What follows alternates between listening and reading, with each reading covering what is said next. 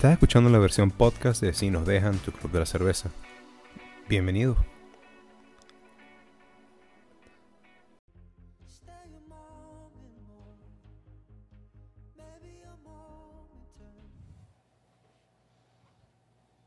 Nos dejan su club de la cerveza.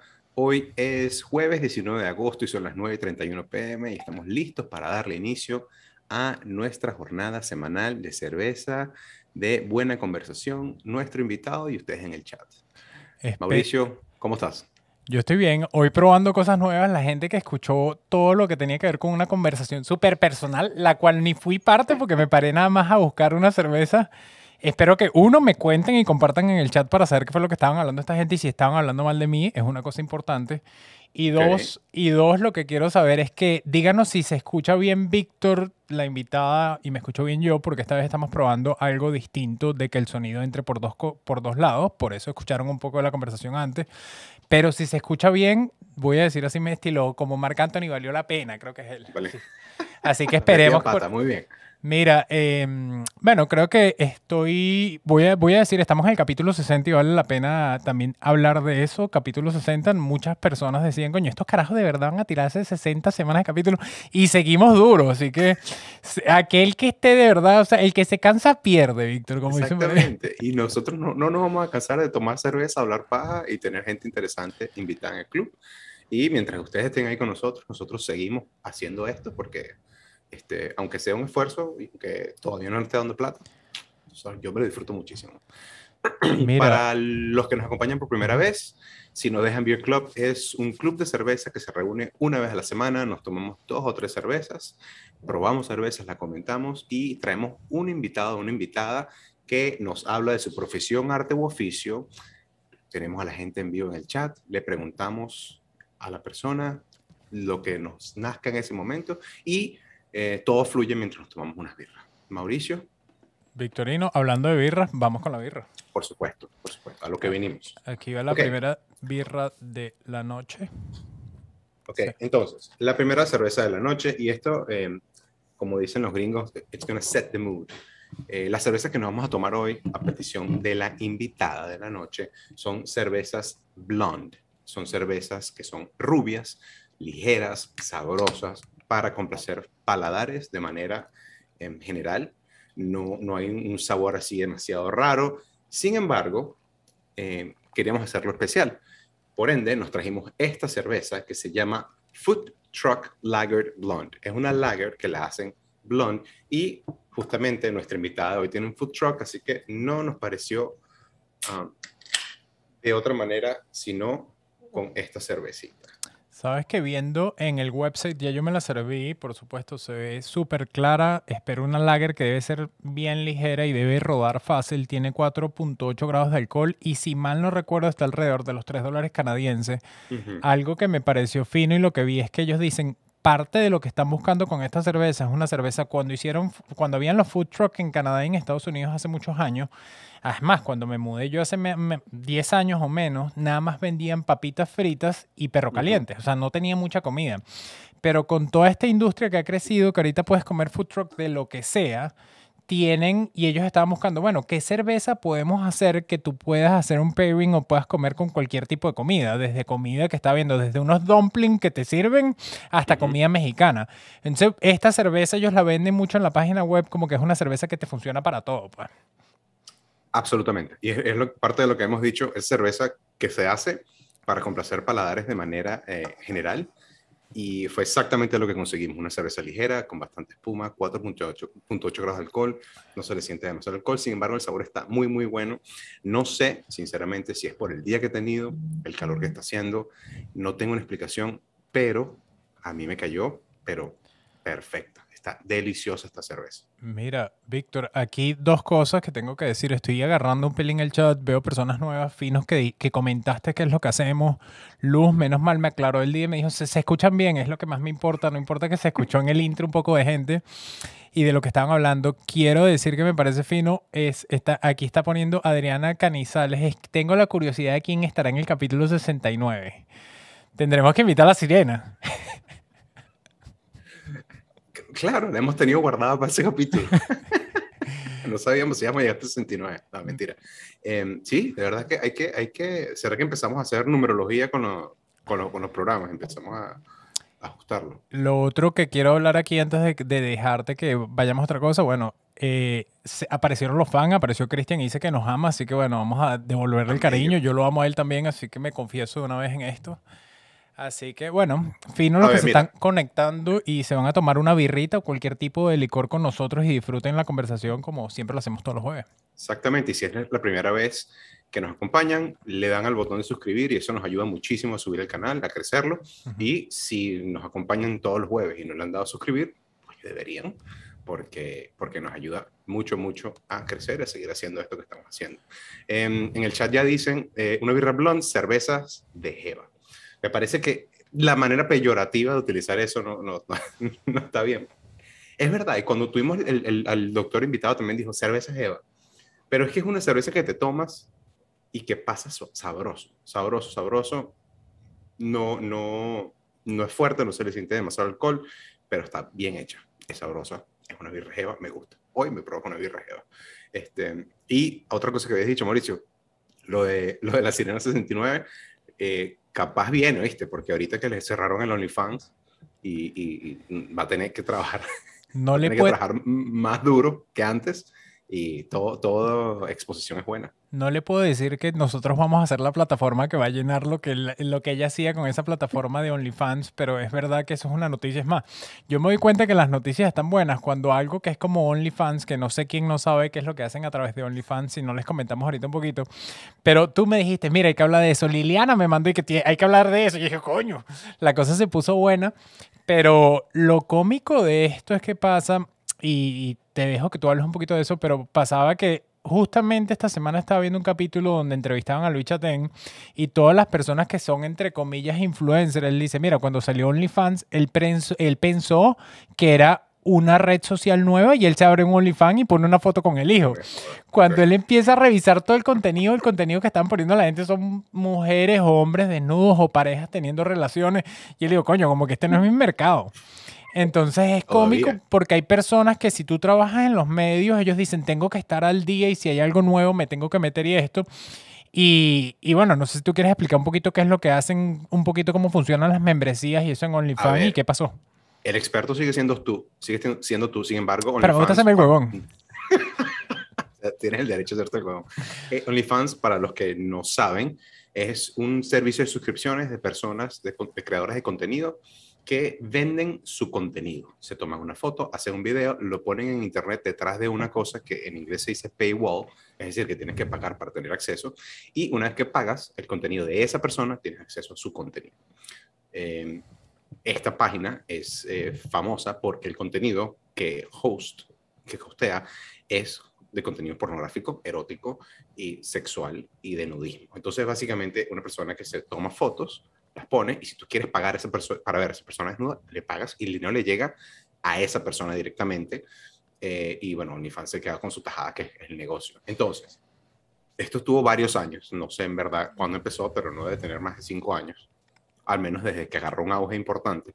Y acaban de decidir ayer que OnlyFans va a eh, suspender, prohibir y cancelar todo el contenido pornográfico de su plataforma. Es decir, si lo que tú vivías, y hay gente que hacía cientos de miles de dólares al año, si tú vivías de eso, vas a tener que hacer en otro lado porque OnlyFans ya no va a tener esa opción para ti. Suena, suena mal y ojo, estaba leyendo y no hace mucho, hace unos meses, que la industria pornográfica en parte se estaba viendo afectada porque ya las personas en vez de hacer una película y montarla con un estudio y les entraba menos dinero y todo eso, cada quien decía, bueno, sabes que yo hago mi propia película, me tomo mis fotos y el dinero me entra casi todo a mí, le doy, como dices tú, una parte a estas personas o a la compañía y lo demás me cae a mí, perfecto, es directo, no tengo tantos intermediarios, no tengo quien me apruebe el contenido, o sea, era como que lo que me da miedo miedo y no he leído es piensa, si era una suscripción, hay personas que se metieron en compromiso debido sabiendo, bueno, mira, a mí todos los meses yo tengo unas personas aquí que me están metiendo 7 mil dólares y ahorita les pusieron un parado, esas, esas personas ven, están en pánico, es lo que digo yo, porque ya esos realitos no le entran. Claro. ¿Tiene que buscarse un trabajo de verdad? No, pero tengo otra pregunta para ti, a ver, porque fue algo que justamente me comentaron este fin de semana. Y tú sabes más de Twitter que yo también hay personas que están utilizando Twitter para poner, poner contenido del mismo estilo, ¿no, Víctor? ¿Se puede?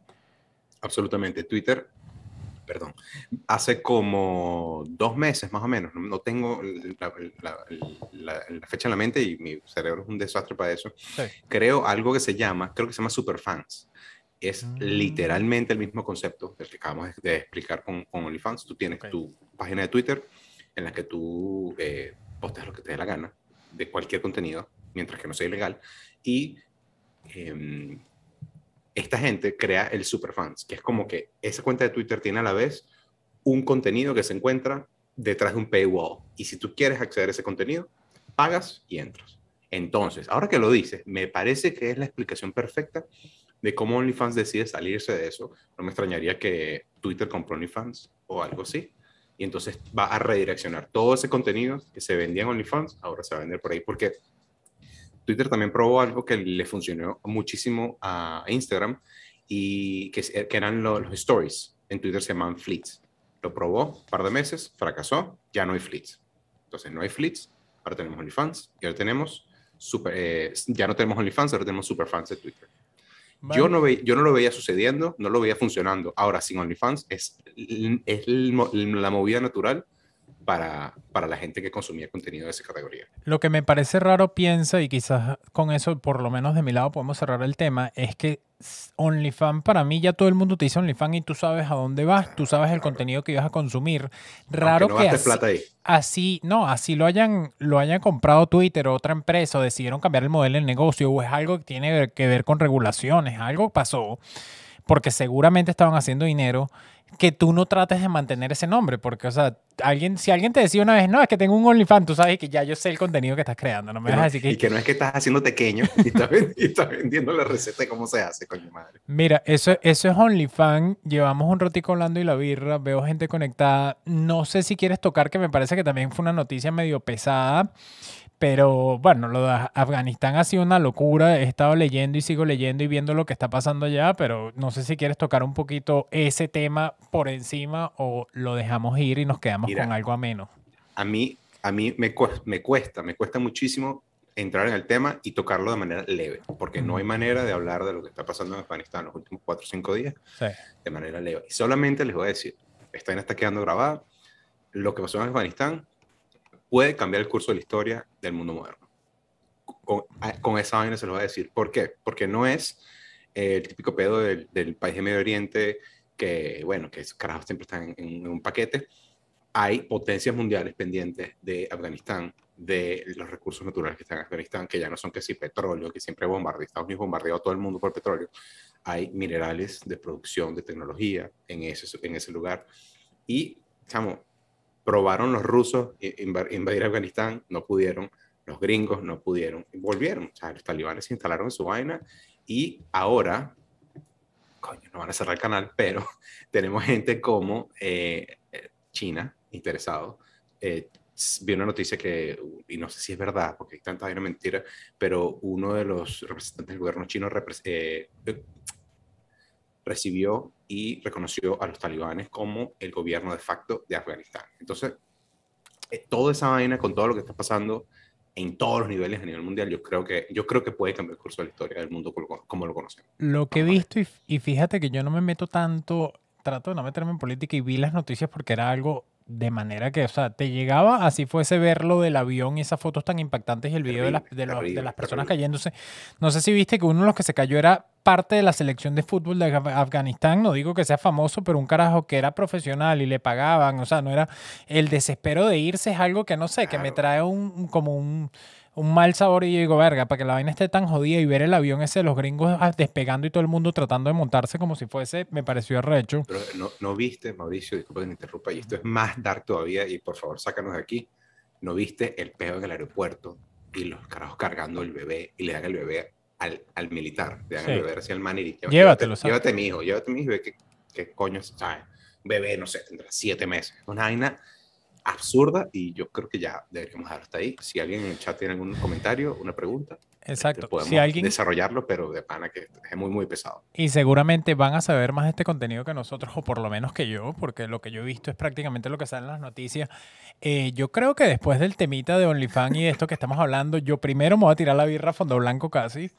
Y dos, ya yo estoy lista para meter a la invitada. Necesito de nuevo, y les digo aquí, como dice la gerencia, así como hacen en los sitios públicos, y que por favor la gerencia, que cuando meta también la invitada, avíseme si se está escuchando, porque estamos probando cositas nuevas, pero bueno, ya voy con la invitada. Y la invitada tiene que quitarse el mute para que la escuche. Yo creo que está lista, la tenemos lista. Por supuesto, vale.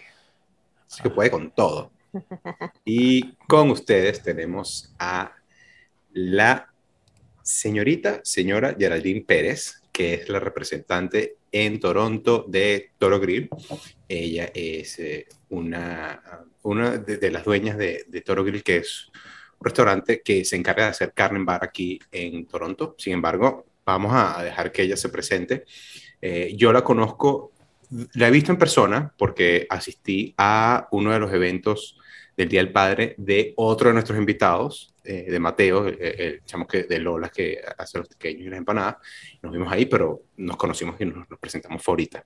Así que, Geraldine, eh, el puesto es tuyo y bienvenida al estrellato. Hola Víctor, hola Mauricio. Primero, gracias por invitarme. Y bueno, a toda la gente que me escuchó en la espera, hola. Porque eso fue lo, lo- lo- el punto fabuloso de la tú, noche. Cuéntanos de eso, cuéntanos Ese de es- eso, comencemos con ese- eso de una vez. Es que Víctor me quería entrevistar, él quería saber mi vida completa. Hablamos de todo en cinco minutos que tú, Mauricio, te desapareciste. Mientras tú buscabas la birra. Y, pero di- díganlo así porque yo quiero que de una vez quede claro, yo soy el, de la- el que cuadro la tecnología, yo dejé ese peo y me fui para arriba a buscar la Ah, cerveza. claro. Y yo hablando con mi esposa y que verga, ¿se escuchará o no se escuchará? Bueno, ahí vemos. Y que sí, sí se escucha en este momento. Pero bueno, esta fue parte Pero de bueno, co- cosas de hacer eh, contenido en vivo. A mí me gustó, me, parece que estuvo bien. Fue, fue una conversación muy, muy sentida, muy, oye, muy, muy honesta. O- Ojo, y piensen que por lo menos es un contenido que ustedes están, no sé qué están hablando porque no lo escuché, pero imagínate que pudo ser un OnlyFans. Imagínense un OnlyFans que se les escape una vaina así, que estaban justamente arreglando todo para comenzar y empieza esa vaina grabada y tú dices, coño, Se perdería plata esto. No, no me gustaría, no me gustaría, pero se perdería plata. Este, Ajá. a ver, Mauricio, dale, dale. No, lo que quiero, Geraldine, hay dos cosas que hacemos aquí, es importante, hablamos y hay bastantes personas conectadas nuevas hoy. Víctor lo dijo en el comienzo, pero voy a tener que repetirlo ahorita. Un club de cerveza donde nos reunimos todos los jueves a tomarnos por lo menos dos cervezas. Siempre Muy bien. tratamos de pasarla bien y queremos que nos acompañen personas tomando tanto cerveza o como lo que les guste.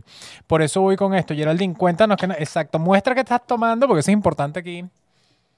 Cerveza. O sea, me invitaron Muy al podcast bien. que es. Muy bien, muy bien. Y yo, eh, cuando, cuando tuvimos la reunión preliminar al, al- al programa, y, no dijo, y yo le pregunté, ¿tú, ¿tú tomas cerveza? Y me dijo, pues claro que tomo cerveza. Y yo, no, es la nuestra, vale, véngase. Excelente, excelente, excelente, excelente noticia. Ah, ya sabemos que podemos invitarla, porque ahorita nos va a hablar un poquito más de su negocio, pero si es cerveza y aparte tiene una vaina de carne en vara, por favor, o sea, ¿qué podemos hacer nosotros aquí, entiendes? La tenemos lista para esto. Pero bueno, Geraldine, antes de ir en verdad a lo que haces aquí, cuéntanos un poquito, bueno, ¿dónde estás? ¿Hace cuánto te mudaste? Cuéntanos un poquito de ti para que la gente entienda con quién estamos hablando. Bueno, yo tengo siete años, voy a cumplir ocho en Canadá. Emigré a finales del 2013 a, a Canadá. Este, mi background no tiene nada que ver con mi negocio, esto es totalmente un emprendimiento. Eh, mi esposo y yo, que somos los dos dueños de Toro Grill y los fundadores de Toro Grill, somos odontólogos en Venezuela. Y Toro Grill nació del cómo vamos a hacer para solucionar mientras tenemos la licencia de odontología, de hacer algo que nos guste, que nos apasione y que de paso eh, no sea algo tan competitivo, que sea algo nuevo para la gente y que de paso tenga un, target muy abierto, porque no es eh, nuestro target, a pesar de que sí hemos contado con un apoyo de los latinos, venezolanos, colombianos gigante, eh, el target se expande mucho, pues eh, es carne al final. Y es preparada de una manera diferente, pero al final con las mismas bases del asado argentino, del asado chileno, de cómo hacen la carne en- en- en este, en, en Middle East, porque esos son una de las gente que más nos compra. Entonces era como que fue así como que algo que de verdad nos guste y que sea innovador. Y, y básicamente nos, es, es carne en vara. O sea, carne en vara. A ver, yo el primero, yo te voy a ser asquerosamente sincero. La primera vez que yo vi eh, Toro Grill Ujú. fue yo vi, vi las bandejas con el, con el carbón, con la leña, todo espectacular, y vi la vara, y la vara era un metal, y yo decía, "Coño, pero es que yo no me acuerdo cuando yo comía carne en vara allá en Marina, o cuando comía carne en vara en Guárico, que no era un tubo de metal, era un No, palo, era un palo que madera. se consumía, exacto, que, la- que lo botaban al final. Entonces, mi, mi primera pregunta, y yo, es que suena como una banalidad, pero no, no hicieron el palo de madera porque se consume y tienes que andar comprando palos de madera. No, Eh. porque no te lo aprueba el Ministerio de Salud. Coño, Claro que lo hicimos y no nos lo aprobaron. Ustedes llegaron con un pino talado y que mira que vamos a, vamos a traerse una carne aquí y le vamos a poner esto. Claro, y que, ay, si alguien se come una astilla y la demanda, y yo, y que, ah, Mm. tienes razón, no habíamos pensado en ese punto, pues en Venezuela se va al hospital y se acabó. Aquí no, aquí te, te mueres forever con una demanda. Entonces tiene que ser algo esterilizable, como el acero. Claro, y Tiene que, que, ser claro, algo por que eso no, las que no le puedas hacer daño a, a como una unas persona. dagas. Claro. Mira, me, están, me están corrigiendo en el chat también que Maturín, que en Maturín se come mucha carne en vara en Monagas. Mi esposa es de Maturín y de hecho mi esposa dijo que la carne en vara es de Maturín. Así que no sé si tienes algo que decirnos al respecto. Puedes, No, no, no. puedes decirle Bueno, que yo no sé, yo sé que yo soy de San Cristóbal y sé que de San Cristóbal no es, o sea, robármela sería una grosería pero sé que es muy llano, pero Muy el llano llano, es claro. extenso, o sea, puede ser de Barinas, puede ¿Dónde- ser de Guárico, Donde haya vaca por ahí rumiante, sí. Bueno, en San en Cristóbal consumimos mucho porque ustedes saben que Táchira es la parte de la andina que es más agropecuaria. Ahí Ujú. tenemos carne, este, tenemos toros coleados, tenemos la feria de San Sebastián, eh, o sea, nosotros somos bien agropecuarios en, en Táchira. se Geraldine, pone miedo precuario. Ah, ok, dale, Boris. de esto ya nos dijiste un poquito qué están haciendo, pero cuenta cómo comenzaste porque me parece una historia fina, cómo empezaron a probar como el mercado, ¿cómo hiciste eso? Eh, bueno, el ¿Cómo mercado, era hicieron? nues- el mercado eran nuestros amigos. Ese fue el mejor mercado que teníamos porque era como que, ok, vamos a hacer este. Empezó de simplemente extrañar, típico de uno cuando está emigrante que quiere. Obviamente el venezolano y el latinoamericano es muy abierto a probar diferentes comidas. Yo llegué aquí, sí, comida china, árabe, va, va, para los dos años y que, bueno, ahora empiezo a extrañar. Quiero, qué, qué rico comerse una carne en vara. E intentamos hacerla y nunca quedaba igual, no quedaba igual, no quedaba igual. Este, mi esposo obviamente lo hizo siempre con sus tíos, pero típico del chiquito de la familia, que es el ayudante. O sea, él decía, yo veía que mis tíos lo hacían así, yo veía que mis tíos lo hacían así, empezó a llamar, cómo hacemos, como con otros dos amigos que nos ayudaron, y decidimos comprar un fire pit de Canadian Tire e intentarlo hacer en el patio de la casa. Ok, vamos a poner este, Vamos a candela. unas varas y ponemos leña y de la leña que ni siquiera sabíamos de qué árbol. Vamos a intentar de la, del- de, la que te venden en la bomba, en el gas station, que viene en, en bolsitas plásticas, pues, para ver cómo, cómo queda. Y así, con error, fuimos a- a- ajustando, no, aquí le faltó sal, no había que echarle sal tan seguida, este, este árbol le cambió por completo el sabor, si es cherry lo pone dulce, o sea, fue error, error, pero fue así como que mis amigos y que, este, ay, vamos a comprarte otra picaña para que prueben este fin de semana. Yo Picaña llevo que, la cerveza, picaña que es la punta. la punta trasera. La punta trasera que cuando uno descubre eso aquí llegando a Canadá, que, que se, se entera que los brasileños hace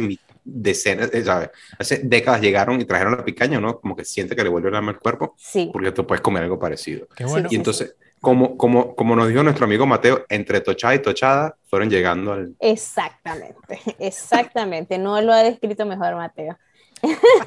Pregunta ya que dijiste lo de la punta y no se me había ocurrido y ni siquiera lo tengo planeado es punta en Venezuela siempre era un corte que me parece mucho más caro, más, más grande que lo que consigo yo aquí en Picaña. Las picañas aquí, fíjate, quizás los brasileros, no sé por qué, te, me venden siempre una más pequeña. En cambio, una punta en Venezuela, tú te conseguías una punta para un gentío y tú decías, bueno, esto me alcanza para, no sé si es depende de donde lo compras o los brasileros cuando te O lo venden. depende del corte, porque cuando ellos dicen picaña, picaña es solamente la punta y nosotros allá le decimos punta trasera y compramos lo que se llama todo el top sirloin, que es la pieza Ah, completa está la y dentro está la picaña, que es la sola, bien. la puntita, Así que ya, pu- chiquita. ya, pueden, ya pueden decir que aprendieron algo hoy. O sea, cuando dices top sirloin es la punta trasera Ah, exacto. y cuando dices picaña es la puntica, que es La el triangulito con la grasa. Claro, Exactamente. con razón. Ujú. Claro, Otra- pero esa es la parte que es sabrosa. Otra, otra pregunta que tiene relación con esto y con tu experiencia, sobre todo en el negocio, me parece fino, es yo cocino bastante parrilla y cuando yo hago la parrilla en mi casa, si yo soy el que estoy poniendo la carne, estoy poniendo la comida, invito a la gente, nadie se queja de si le echo mucha sal o le echo poca sal o qué pasó. no, nadie se queja. ¿Cómo hiciste tú? Porque de pasar a, de invitar a tus amigos... Es una buena pregunta. A poner, ¿sabes? Madera y le pongo la sal que yo quiera. Nadie se queja cuando está invitado. Pero una vez que tú entras en un mercado nuevo como el canadiense, yo me he dado cuenta que quizás no comen la misma cantidad de sal. ¿Cómo haces tú ese ajuste? Porque yo lo he pensado en negocios. Yo digo, es difícil porque es un mercado nuevo. O sea, quizás no le gusta lo ah, mismo. Y antes de que respondas, te voy a decir yo mi, mi, mi apreciación personal que nadie me pidió. Cuando tú estás cayéndote palos, comiendo parrilla, entre amigos, pasándola bien, te tiran un pellejo ahí y uno que, ah, esta vaina está buenísima. Y aquí ¿no? es como parte de la experiencia y no te atreverías a decir, y que, ay, yo creo que deberías hacerlo con, con madera de, de, pino silvestre, porque el cher lo pone, comes esa vaina y gozas una bolilla, pues después en tu caso. Bueno, ¿cómo, consiguieron, cómo consiguieron esa, esa honestidad en, los reviews? El tema de la sal es un tema, este, tratamos de conseguir, de, de, verdad, de verdad, nosotros lo que hemos querido es mantenernos eh, en lo que es. Nosotros, o sea, mi esposo consiguió la fórmula que quede sabiendo carne llanera igualita a la que te come en Maturín o en Barinas. Y si la gente la prueba y le gusta bien, y si no, la gente no le gusta mal por ellos, pero este es el producto que nosotros estamos vendiendo.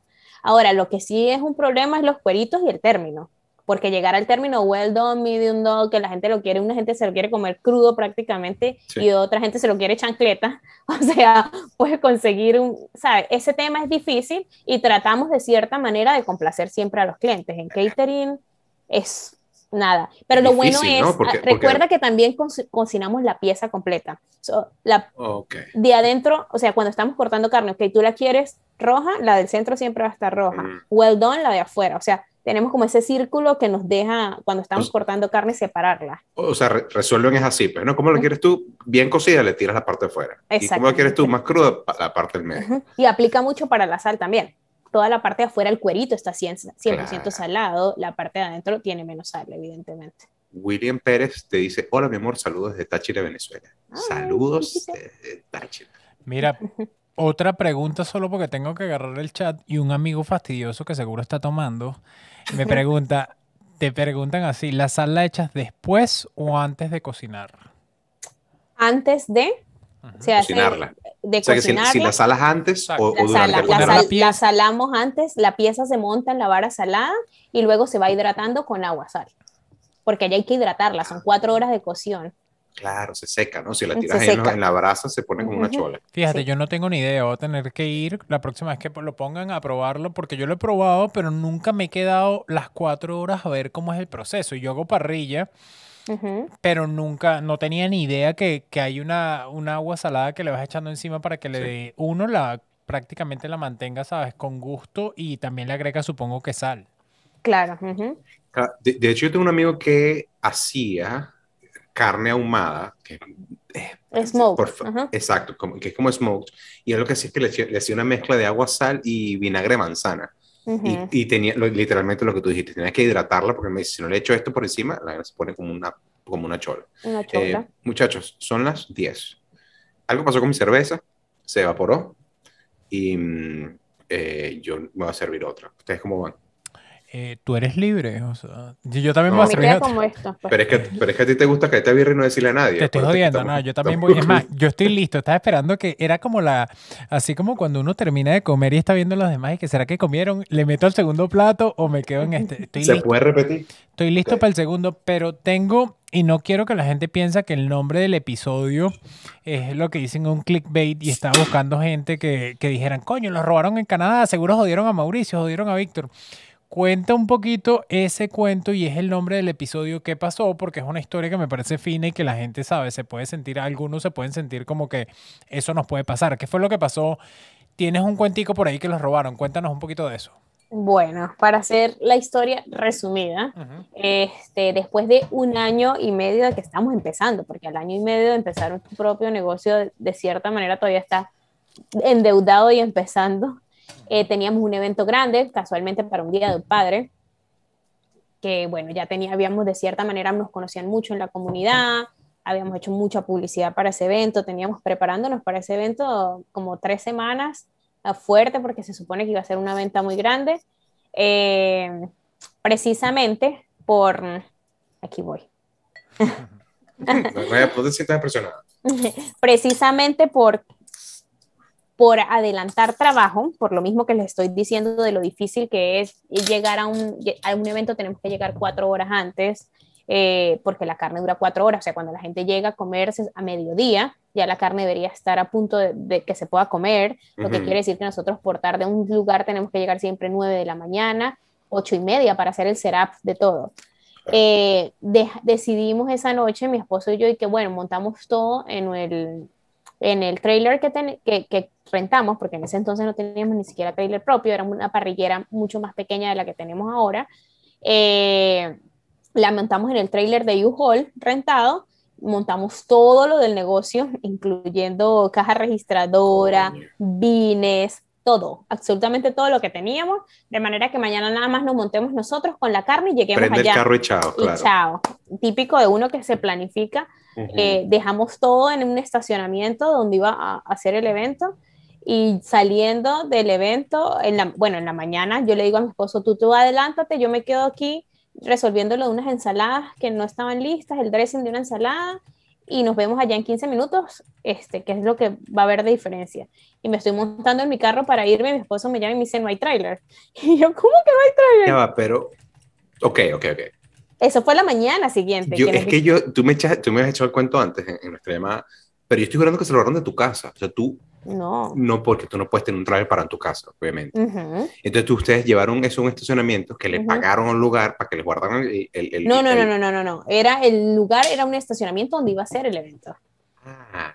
Era un estacionamiento. Claro, ustedes adelantaron lo más que pudieron es llevar la vaina para el lugar donde iban a hacerlo. Lugar para en la mañana no cargar todo en el Qué desastre, coño obviamente le dejamos seguridad, las bolas que le ponen, no sé qué, los pusimos de retroceso, lo trancamos con unas leñas pensando que no se fuera a rodar, porque ese era nuestro mayor miedo, que se rodara el trailer porque estaba porque muy en Canadá no pasa nada. Exactamente. Qué desastre. Este, o sea, el trailer estaba cerrado con candado, pero lo que nunca en su vida uno se va a imaginar es que se van a llevar un trailer completo. O sea, ni siquiera fue que lo abrieron. ¿Qué? O sea, claro, agarraron el le pegaron un carro y se lo llevaron. Sí, literal, así es el video, entra un carro y ni siquiera te estoy hablando de una camioneta, un Acura, así un carrito chiquitico y que cha, cha, cha. Se dan cuatro puertas. sí. Y está llevando a los muchachos para el, fútbol, se está andando por ahí robándose los trajes. Llegó un venezolano con un soplete de una vez que... no, no, ni siquiera, ni siquiera. O sea, el nivel de locura de cómo fue que lo robaron, yo en el video digo, no joda, o sea, yo dura, mi esposo y yo y que 15 minutos, para adelante, otra, pega la bola, saca. El carajo llega, se mete, retroceso, que bum, bum, un minuto, montó el tráiler y se fue. O sea, fue muy rápido. Qué, qué impotencia, ¿no? Y entonces, ahora, pasa, pasa lo que pasa, les roba, eh, lamentablemente, y ustedes van a la policía, tienen el video, tienen la cámara, tienen la cara del señor que los robó, y la policía que, ok, Ok, este, no, vamos, siéntese, vamos a tomar notas, póngase sus máscaras, que estamos en tiempo de COVID, esperen ah. afuera. y yo, que es en serio, o sea, aparte del COVID, que nosotros, nuestra venta en festivales, todo lo que se cerró, todo lo que era multitud, no lo cerraron, que era donde nosotros vendemos, porque nosotros no tenemos restaurante. Entonces estamos volviendo a iniciar y nos roban. Entonces, bueno, fue como que vamos a poner la demanda. Yo todavía con toda mi fe la van a conseguir, porque si a ti te ponen un ticket cuando sales y te comes una luz en rojo, lo evidente es que si yo le estoy entregando al señor casi que la placa del carro, o sea, el, policía no tiene ni que investigar, yo le estoy entregando la información. Eh, lo van a conseguir, yo mantenía mi fe intacta. Y, en, el chat preguntan, literalmente, ¿lo recuperaron? No. Nada. Nada. Ni siquiera una investigación hicieron. Me imagino el policía viendo el video y que, coño, ¿quién sacó el camión? Tremendo piloto. experiencia. El que lo paró medio cacho. y, tu esposo le falta un poquito el retroceso. ¿Tiene licencia? Dice que coño, no le pregunten, no le pregunten. Tiene licencia para el trailer porque te va a poner una multa por esa vaina. Un ticket te va a llegar a la casa. Pero tú sabes que una de las cosas que yo digo es que uno también se mete esa en la cabeza porque uno viene del monte de Venezuela y crece viendo eh, em, CSI. Entonces que los bichos agarran que sí, una concha. Sí, que los pelos y, los agarran y los meten en un plástico y el ADN y ya saben que agarran una concha de una mata que se cayó de un árbol y el tipo agarra, lo pasa así por la luz y le pasa una matica, y una, una brochita y no, bueno, es Mauricio. Y tú se agarran y lo buscan en su casa y le ponen a la esposa. La vida real no es así. O sea, obviamente, ni en Canadá, que coño, somos eh, civilizados. civilizados, por decirlo menos. Ujú. O sea, la policía también está sobretrabajada y dice, mira que me robaron un trailer. Y digo, mire, señores, no, Hubo un jodió. shooting anoche. Eso es Exacto. muy importante.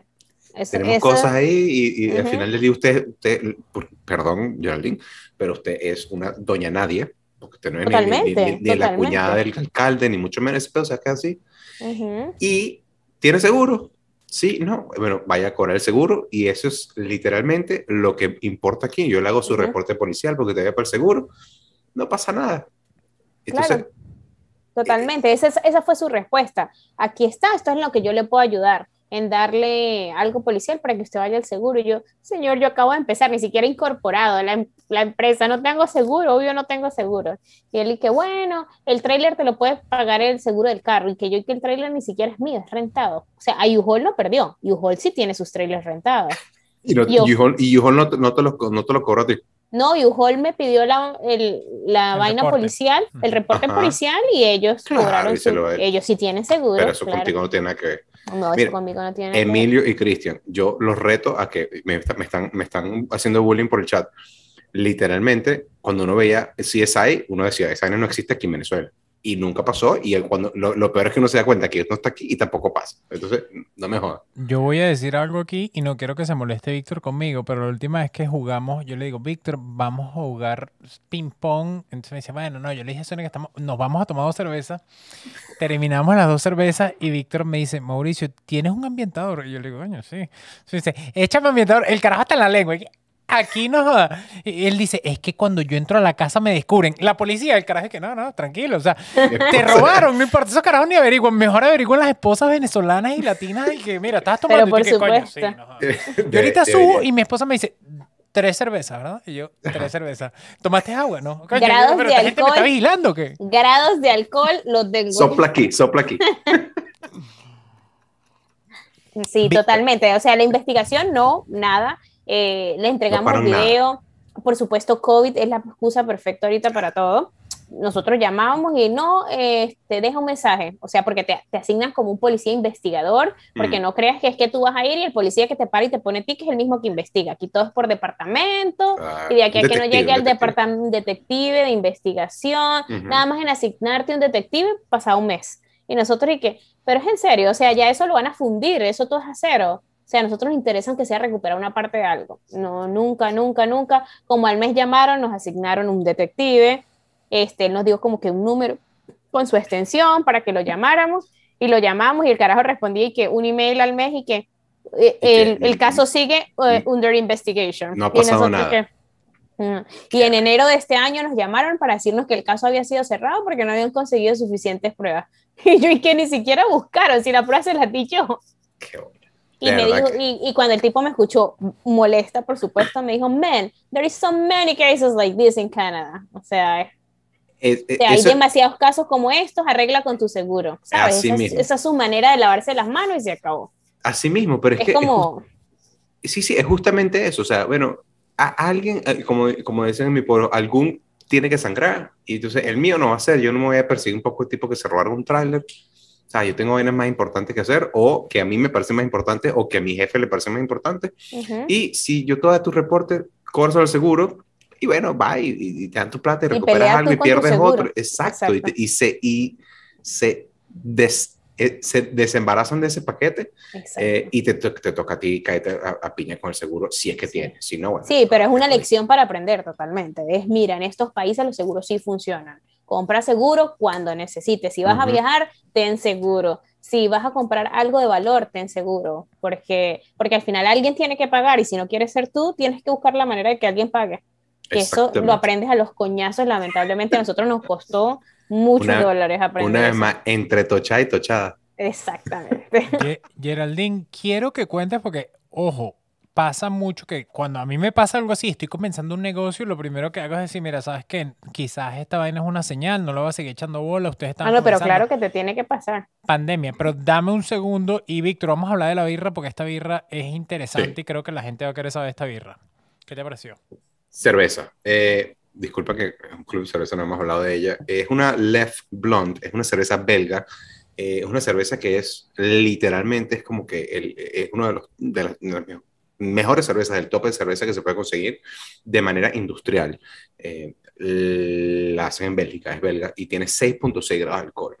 Me interesa que a pesar de que es blonde, tiene muchísimo sabor, tiene 6.6 grados de alcohol, se le siente que es fuerte y este... Tiene como un toquecito de sabor de algo. ¿A qué te sabe? No sé. Pero es cara, es una birra cara, buena, premium. O sea, es una birra que, que se la toma porque sabe que está, está, comprando algo que está. Es, rica. Que sabe pues. lo que está pagando. Sí, no, está buenísimo. Está, buenísima. Es mucho más dulzona que la anterior y tiene, sabe mucho más a malta que la anterior para mí. Sí, me parece. Es más maltosa que la primera. Sí, me, me, parece que es más maltosa y tiene que ver ese dulce que sientes, es la fermentación. Como es más alta, como tiene más alcohol, sientes ese sabor de, de que es como dulce, gracias, como medio jarabe. Gracias por educarme. No, no, entendí que era. Fíjate, otra cosa que estaba viendo de la cerveza, porque esta cerveza todo el mundo habla y es una cerveza para mí de las más antiguas, dicen que es de 1240. Y cuando hicieron la cerveza era hecha por los monjes y decían en ese momento que era mejor tomar cerveza fermentada que agua. Entonces, mucho de lo que vendían era y uno lo puede leer en libros como de cerveza que dicen, ¿sabes qué?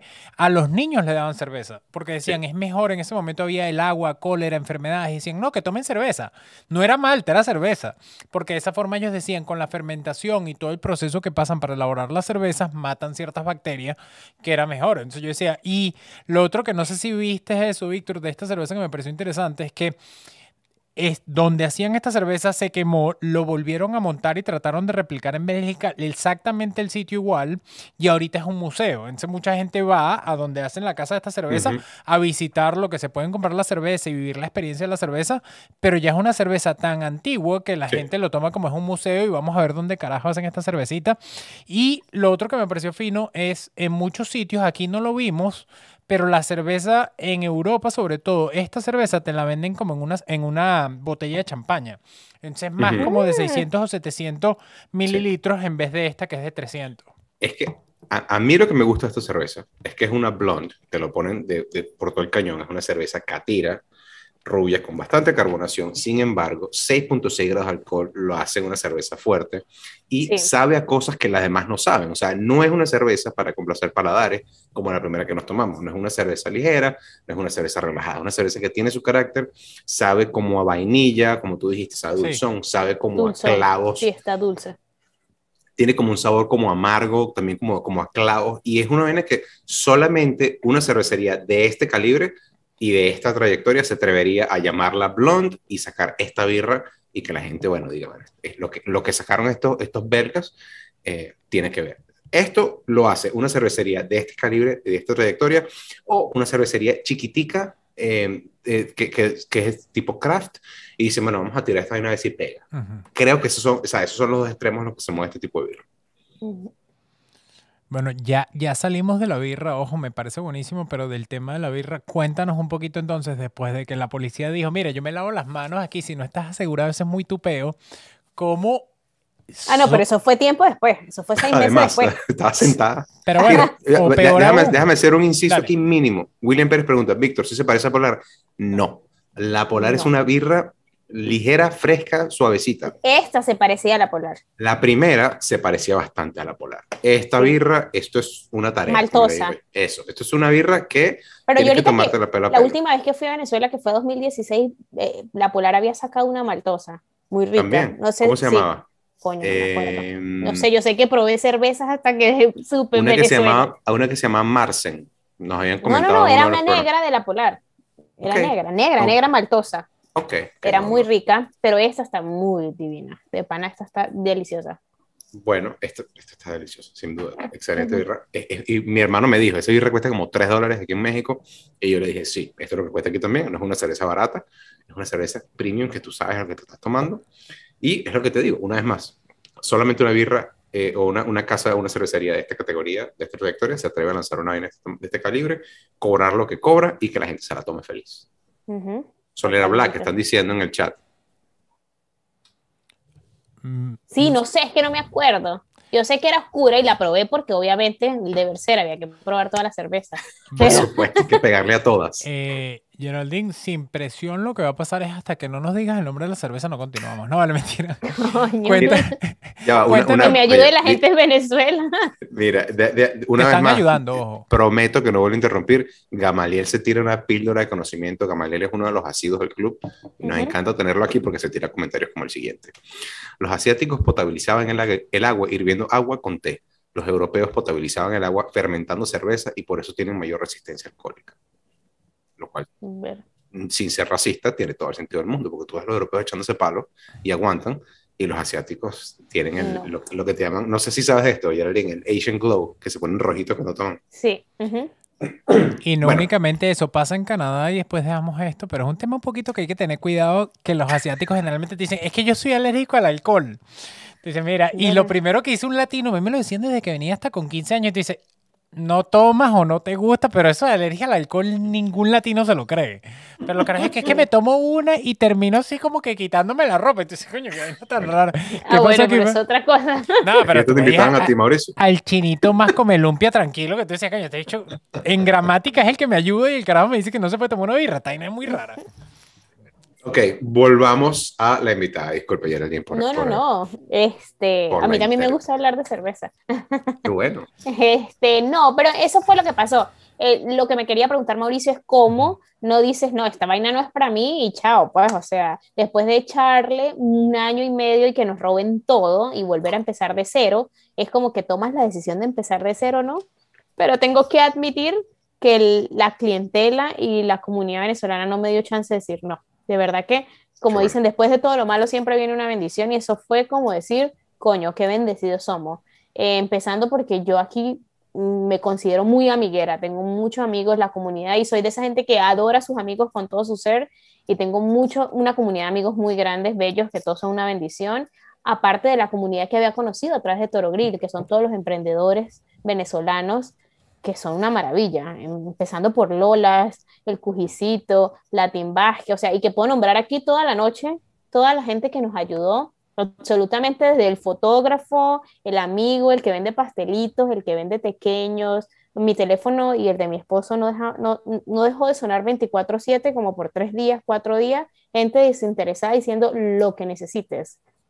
Desde el préstamo más chiquito al préstamo más grande, mi casa, eh, mi abogado, eh, todo el mundo, yo te voy a ayudar a que incorpores, este, este es el seguro con el que de ahora en adelante te vas a asegurar, hasta lo más mínimo, que en ese momento estábamos como overwhelmed, que no sabíamos qué hacer, eh, de verdad que fue una ayuda, Lola eh, empezó a hacer una, empezó a recaudar fondos, ellos nos dieron fondos, o sea, fue la manera de volver a empezar, literal, yo, ese fue mi pensamiento totalmente, Mauricio, yo que ¿sabes qué? Yo no le quiero volver, no quiero volver a empezar de cero, o sea, yo ya estoy cansada, ¿cuántas veces vamos a empezar de cero? Ya emigrar es empezar de cero, volver a empezar de cero, o sea, no quiero.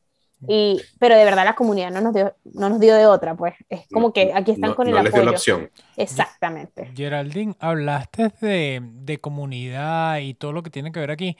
Yo no sé, como, como dicen en, en, la selección de fútbol en Venezuela, lo único malo de la rosca es no estar en la rosca. Ustedes no conocen a dos venezolanos que tienen un club de cerveza, Víctor y Mauricio. Coño, hablen de nosotros, ¿vale? Si quieren echar palos de la pagan ustedes.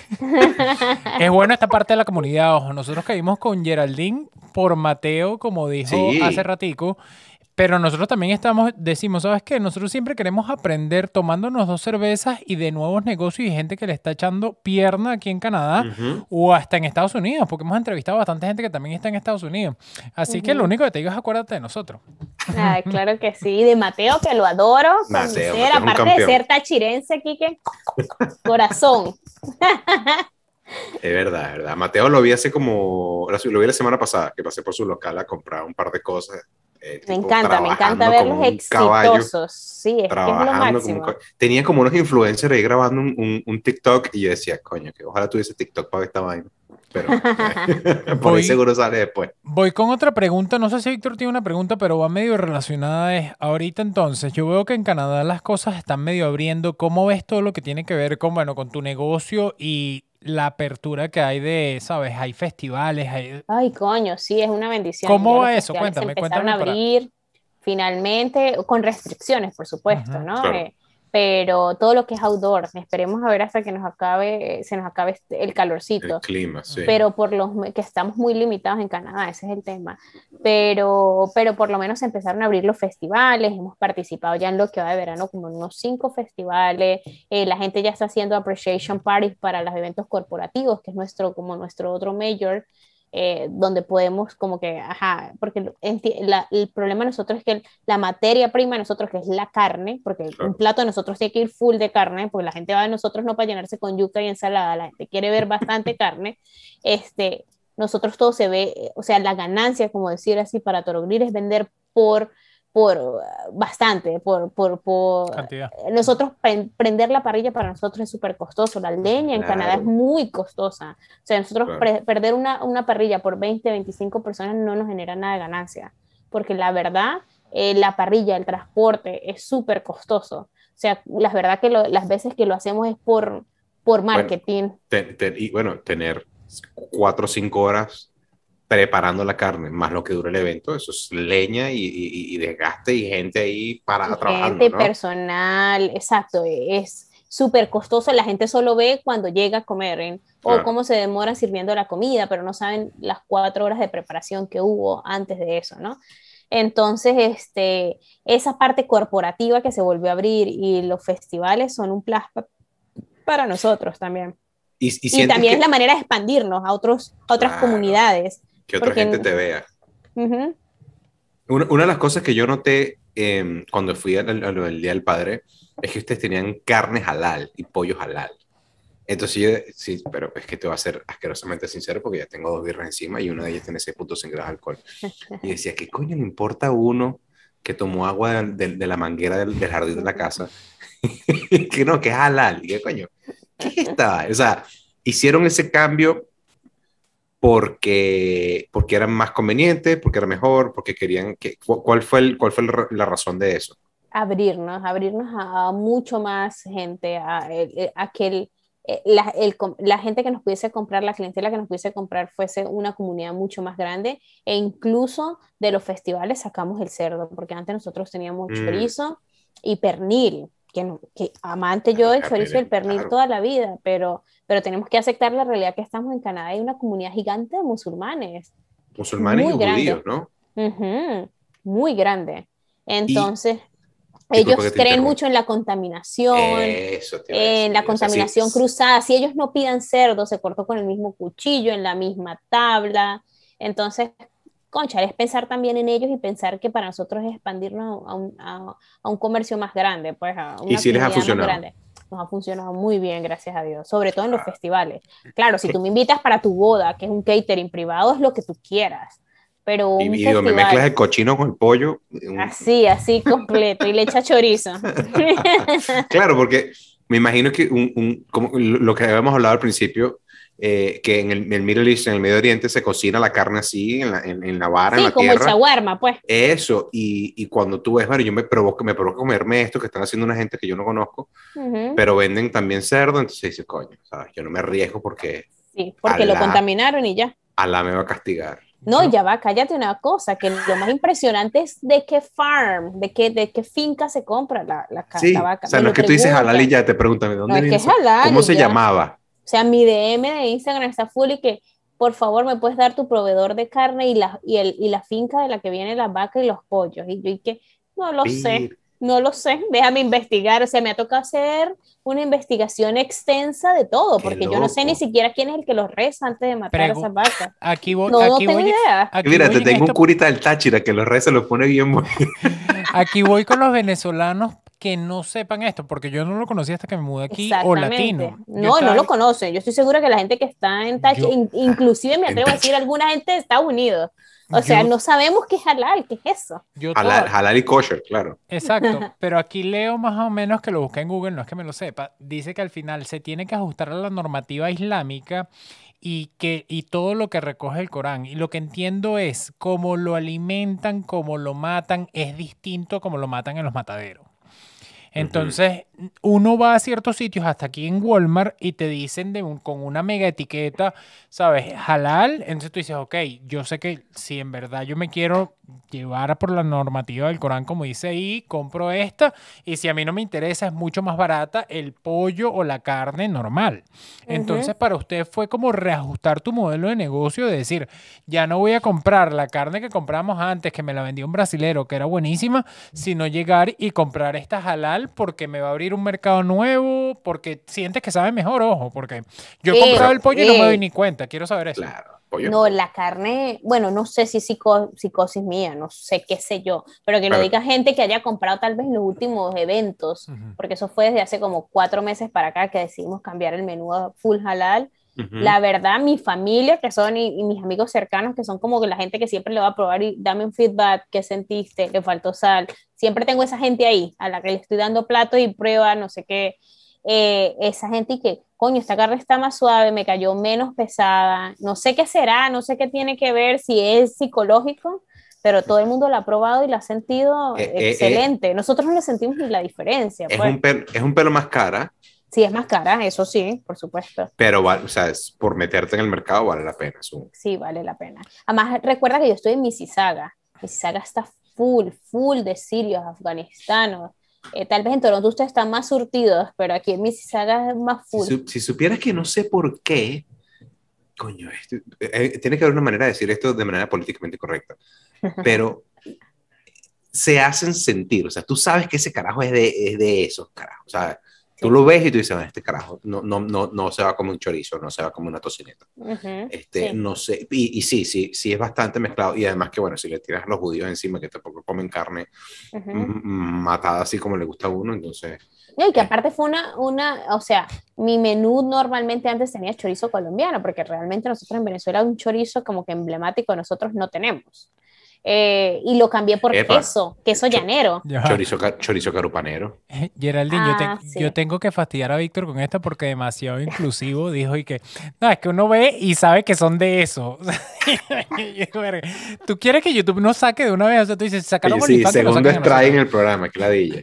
Pero yo lo di, coño, traté de hacerlo, traté de ponerle un- una almohadita y decirle que estoy tratando de ¿Qué decirlo de la mejor manera. ¿Qué pasa con esto? Y te digo, mercado latino, y ahí te dejo que va con lo de los chorizos. Mi hermana es una caraja que vive todavía hasta el día de hoy. A mí me gusta la morcilla y la morcilla venezolana para mí es única. Es distinta a la colombiana, me gusta la colombiana también, pero tú sabes cuál, cuál te gusta. Y una, por lo menos mi esposa no comía morcilla y probó la dulce y le encantó en Venezuela. ¿En serio? Y la dulzona se le encanta. Hay gente que no le gusta que sepa mucho arroz. Aquí tú consigues, yo he probado distinta. Y mi hermana es lo mismo. Pero cada quien tiene su gusto. A mí sí me gusta una parrilla para mí sin salchichas. Es más, mucha gente, mi familia vive y mis Sí. amigos es buscando unas salchichas que se parezcan a la monserratina. Sí, Sí. Al totalmente. choricito ese de Venezuela. Entonces, todo el mundo vive en eso que tú dices, bueno, es depende del mercado. Pero es distinto cuando ya es un negocio. En Sí. mi casa, o si alguien me dice que estás haciendo chorizo, yo le digo, bueno, bicho. eh, en mi Ahí casa, puerta. mi parrilla. O sea, ¿cómo me vas a decir que no? Totalmente. Carne. Totalmente. Por lo que te estoy a- a- diciendo, un matrimonio, un evento corporativo, si tú conoces, eso los eventos corporativos son bien picky. Es más, nos ha tocado reinventarnos la manera de llevar vegetariano para un corporativo, porque como tú le dices a una empresa de 100 personas en este país que de 100 baratos, 5 son vegetarianos. O sea, hay que cambiar ¿Y el menú por cinco pendejos. Mi, mi menú es lo más anti-vegetariano del mundo. La gente que trabaja conmigo me dice, yo nunca había sido tan basta de cortar tantos kilos de carne en un día. O sea, más bien los que trabajan conmigo se quieren volver veganos. Todo mi, todo mi menú dejó huérfanos. Para que Geraldine, sepa, señor. Aquí, dile de una vez, esos cinco no se pueden enfermar el día de la fiesta. O sea, sí. ¿Para qué los invitan? ¿Para No, porque invitan? yo, yo me imagino un vegetariano viendo mi, no sé si ustedes han visto las fotos de mi stand, vara, vara, carne, carne, carne, eso debe Claro. ser como... Debe ser como una pesadilla, Yo no quiero estar aquí, una- eso debe ser la pe- pesadilla de un vegetariano. Mira, eh, mi, hermano, mi hermano dice, Augusto, eh, me tocó en Dubái hablando de, de- de la, de comprando carne y, y- y cerdo en, en- con gente, con los musulmanes. Me tocó en Dubái, la carnicería de cerdo estaba en la parte de atrás del súper y era como si compraras droga, porque esa gente también te ve feo. pues. Te ve Te ve coño, feo, claro que te ve feo. Claro, Tengo- entonces me imagino que, claro, si tú le vas a vender carne, y bueno, es muy halal, pero si estás vendiendo un chorizo al lado, dices, no, Exacto. esta gente aquí, una vez más, no voy para, no voy para, Sí. el, para el cielo. Ahora, si me estoy en un allá. Latin Fest, yo voy a volver con mi chorizo. Sí, yo Claro. estoy, pero sin embargo, ¿sabes qué es difícil? Que el, que bueno, igual que el latino, este, te casas, o sea, hay clientes que, ¿dónde van a estar este fin de semana? ¿Dónde van a estar este fin de semana? O sea, gente que te sigue y que te casaste con ellos de cierta manera y son Claro. sirios. Y, y, sabes, y Claro, incluso falta también el, en el, en el, como hasta en las publicaciones de Instagram, ¿sabes? Es como que ya la gente que nos empezó a seguir, yo diría que de los dos mil y pico seguidores que tenemos, 700, 800 hablan solo inglés. Entonces es difícil en el momento de hacer las publicaciones también. Geraldine, Eh, acompañantes. ¿Qué acompañantes hacen? Y ahorita te voy a hacer otra pregunta que hicieron Ah, an- an- an- antes que eso, disculpa, dijiste que ajustaste el menú para los vegetarianos. ¿Qué sirve de vegetal? ¿O qué Eh, sirve para los vegetarianos? El- no hacemos, por ejemplo, normalmente el corporativo no es la carne en vara porque saldría muy caro para un corporativo. Siempre van con las típicas hamburguesas, hot dogs canadienses, pero hechos en leña, que les da como el plus que nos hace diferente a otra gente que contraten de, de barbecue. Pero entonces los mushrooms, ¿sabes? Los mushrooms aquí Claro, grandotes marrones, portobelo. eso te los ponemos en portobelo, sazonados en hamburguesa, pues. Sí. Y va a la leña, pues. Y sabe ahumado y sabe a hongo y, y comes eso. Y ya, y Ok, son ok, felices, ok. pues. Ahora con, la, matando ahora con la pregunta de Mauricio. No, ya va. Preguntando ahorita ya que, que me la lanzaste en bombita y voy a tener que cambiártela. Luego me dices cuáles son Ujú. la- los, los acompañantes, pero fíjate que alguien que es vegetariana dice, no han probado tofu. Tofu a mí, ojo, Sí, también. no soy vegetariano y me gusta porque el tofu agarra sabor, o sea, a mí me encanta. A lo que le pongas. Y como lo hacen en verdad los chinos, a mí me encanta con soya y con eso. Yo digo, ¿sabes qué? Es buen. eh, ¿Has probado hacer en verdad como si fuese Sí, carne sí, en sí, lo he vara o probado, pincho? sí lo he eso? probado. Sí. Y realmente no me las quiero tirar de mucho, pero cualquier vaina que tú pongas a la leña agarra buen sabor. Claro, te lo juro, Sabe ahumado. Porque sabe a tocineta. Sí. y que por favor corta esto para... Pero, pero es que es verdad, o sea, es- y le dices a, lo- a, lo- a lo- a la gente, que a los musulmanes, a los que comen halal, mira, eso que tú te gusta, ese sabor es la tocineta. Compadre, usted pone la tocineta y pierde todo, para que sepa.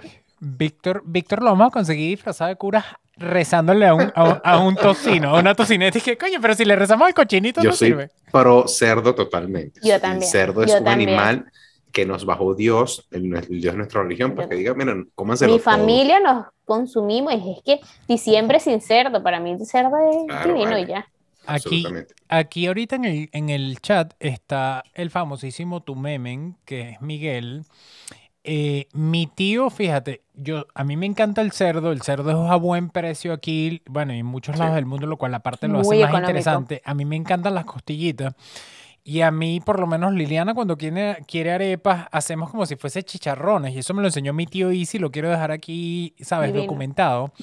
Lo lanzas en una, como si fuese en una cacerola y lo dejas por horas haciéndose ahí a fuego lento y el cerdo bota como que un poquito la grasa, grasa claro. y se va refriendo con la grasa del mismo cerdo. O sea, es una vaina que es chicharrón de verdad, es una locura. Que lo que estamos hablando aquí, bueno, si estaba el mercado de verdad que habla- está buscando hablando de- halal, Hablando de la pesadilla de, de los veganos y del halal. es una, para mí es una locura y tengo que decirlo, y cada quien tiene su debilidad, ojo. Pero es de pinga aprender cosas nuevas y cada quien tiene su gusto, pero te Claro, es algo muy religioso, ¿no? También, o sea, esa gente viene criada con una religión Claro. estricta. Eh, como dice una, una tía mía, el catolicismo está para todos los que queremos pecar, porque no nos obligan a nada. Relajo, mandado un a hacer, somos un relajo. Un relajo. Eso Nadie nos dijo que no a nada y si nos dijeron que no, ah, qué tanto. Este, este programa viene con todo. Hablamos de política, hablamos de, hablamos de religión. ¿Falta qué? ¿Qué falta? Yo estaba a punto de tirar un chiste de, los de, los de, los de los curas católicos, pero me voy a guardar. Porque no estamos listos todavía.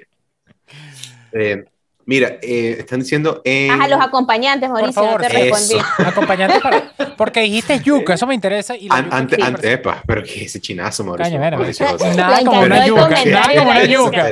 te puedes tomar dos cervezas. Y otra cosa que estaban diciendo, a- a- hablando de los acompañantes, eh, dicen en el chat, Gregorio García, mazorca asada para los veganos. Me parece genial. Hay una vaina que venden en los festivales que es como, se llama street corn, que es como el jojoto, la mazorca. Verga, sí, siempre están parados al lado de nosotros dos. Ah, sí. Entonces, yo, no- yo perdí toda la plata ahí. Sí, sí, sí, son divinas. Siempre son los amigos así del, de la casillita like que yo te mando, tú me mandas, y terminamos poniendo los ojotos hacia la parrilla para comernos Claro, nosotros. Divinos. Dios. ¿Y, y esos carajos de dónde son? Porque yo sé, yo, o sea, no sé si, no sé si conocen a los carajos que trabajan ahí, pero, De aquí, de aquí. Pero son como unos Blancos catires totalmente. canadienses. Sí, sí, sí, Ah, blancos totalmente. se robaron. Viste, apropiación cultural. Pero- Sí, los sí, mexicanos, claro, son mexicanos. Pero es famoso, ojo, la Pero en todos los festivales los hay. Absoluto. No, y en todos compro. Ojo. Geraldine, te digo, la primera, la primera vez que yo vine para Canadá, quizás la segunda, que vino también Víctor, si tú salías a un festival ya vendían el corn así, Que le dejaban como la concha, o sea, la parte de Sí, sí, afuera. la, la tusa. y La lo, tusa. pon- y Ajá. lo ponen ahí y lo queman y luego te lo quitan y hay gente que le echa lo que quiera, sale eso. Queso Me- parmesano, una cosa así que lo envuelven como en algo, hasta ketchup, Esos. mayonesa, no sé qué coño le echan, sí. pero sabe buenísimo. Exacto. Divino. Divino. Y los sitios nuevos mexicanos le ponen como si fuese como crema de leche, eh, Como que- que- chile, que como lo que tú quieras. Le- chili cajún, le ponen un- le- le ponen un y y como polvito queso ahí rojo. también, hay sitios, o sea, es buenísimo. Ujú. Pero ajá, cuéntanos de los acompañantes que ofrecen ustedes, porque eso me parece también algo importante. Bueno, eso también ha parrilla. sido hace- algo que se ha modificado con el tiempo y también depende de, de como Del el evento. target o la gente o el evento con el que estemos trabajando. Normalmente empezó yuca cocida, porque así era como se lo comía mi esposo, que- en el llano, y era como lo comíamos, yuca cocida, carne, ensalada rallada, que es la típica de nosotros, zanahoria, repollo, el chorizo y una arepa. Pero eso lo fuimos modificando por el tiempo porque la arepa demandaba mucho más tiempo de producción y no era algo que todo el mundo conociera, o sea, que la gente lo agarra muy bien la arepa, pero no era algo como que perdíamos más tiempo en un festival explicando que era una arepa a una persona que llegaba, porque la persona típico dice, ¿qué trae el plato? Y entonces aquella gente que no hablaba español era más difícil explicarle. Este, lo fuimos modificando, eh, evidentemente por proveedores y todo, digamos la yuca cocida, la yuca frita, que se termina pareciendo más a la papa frita y a la gente le encanta Ujú. sea de donde sea, le fascina. Sí, ha yuca sido frita nuestra es una- manera sí, Es una de... locura para el Yuca segundo frita. chinazo, una locura. La- Porque es más dura, dilo, Mauricio. Dilo. Sí. No, es, es que es crunchy, es crunchy. Exacto. ha sido como la manera de, mira, esto es un- una raíz también, un root, como la papa, pero más deliciosa, con más sabor, y también va frita, y la gente, ok, dámela para probarla, y todo el mundo regresa y dice, o sea, esto es una locura. Pero es más cara, es más, o sea, a nivel de negocio costosa. es mucho más Es cara. mucho más costosa, pero Que una la, es que locura. la es papa más aquí es una, la papa aquí se produce sola también. Pero la papa también es... muy- Pero el problema Lo- es que de la papa es que yo voy a competir con los 80 food trucks que tengo al lado, que todo el mundo vende papa. No quiero caer en no, ese eh, tema. No, no, no, absolutamente, absolutamente. Totalmente. Tú- y, la, y, la, y la yuca le gana la papa en cualquier pelea. Pero Ah, en cualquier Y hablamos pelea. de chinazo, y hablamos de chinazo, No, no, pero espérate un pelo, ya va. No, no. Más yuca la tártara de mía, que de verdad es una locura, mojar eso en tártara, así en la salsita mayo garlic, que para Están preguntando si hay guasacaca. Ya dijiste, ya dijiste que era tártara. No, tártara y guasacaca, tenemos las dos. Siempre damos Ok. tártara y guasacaca, la gente escoge cuál. Este, Ah, eh, y esos son los acompañantes, básicamente. Lo cambiamos por o- o- hoy por hoy es yuca frita, queso asado, queso llanero asado a la parrilla. Epa, esa está buena también. Bueno. Ujú. Le tiran Eh, sal por encima al queso, porque el, el queso es medio. Es salado medio- ya, ¿no? Pero- No, ya ese salado. Ok. este queso, eh, la carne, el pollo, cambiamos el cerdo por el pollo, por el mismo Ujú. tema del halal, porque antes cuando empezamos era pernil y carne de res. Por tema de costos también incrementamos más, entonces ahora es el pollo, es carne de res, ensalada rallada, yuca frita y queso. Te están dando una idea millonaria en el chat. Le dice, lo voy a leer en, en, en, en acento. Meta papita amarilla y la saca del estadio.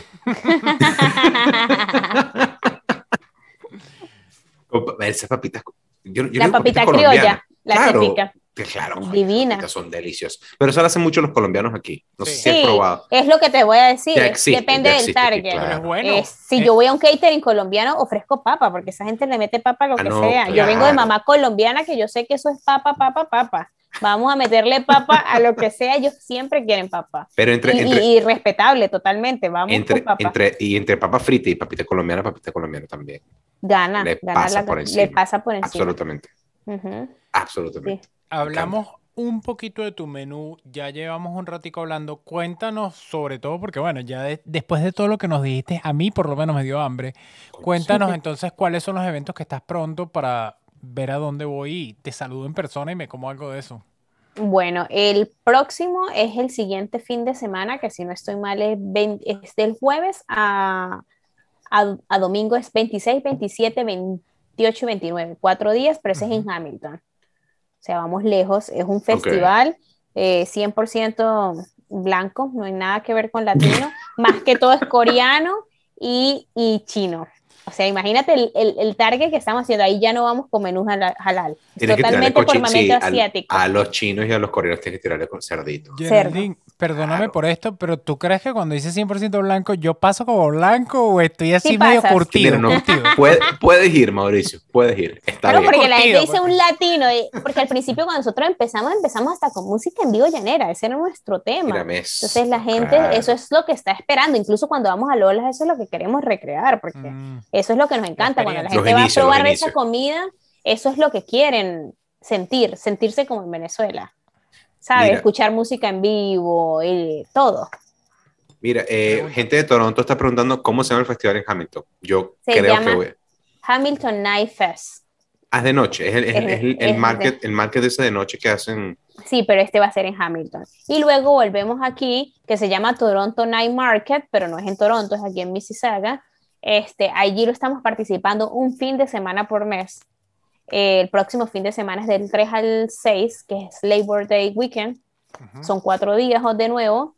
Eh, y también es aquí en Mississauga, en el Score One. Espérate un pelo, pero tú- se llama Night Market y estamos en, en, en Canadá y aquí se hace de noche a las 9 y 50 de la noche. No, no, ¿A qué hora no, pero empieza vaina? empieza, empieza de 3 a 12, a midnight. Ah, pero está fino. está Ah, tarde. exacto. Sí, eh, dura hasta. Ya, ¿A qué hora empieza, disculpa? A las 3 de la tarde, de 3 Ok, a y 12. hasta las 12. Verga, Ese es el que pedal. hemos venido haciendo por Les va meses. bien, les va bien. O sea, Es les fascina bien. ese porque les va bien. Sí, aparte de todo que te estoy hablando, no, ya ustedes me imagino que conocen mucho la cultura árabe.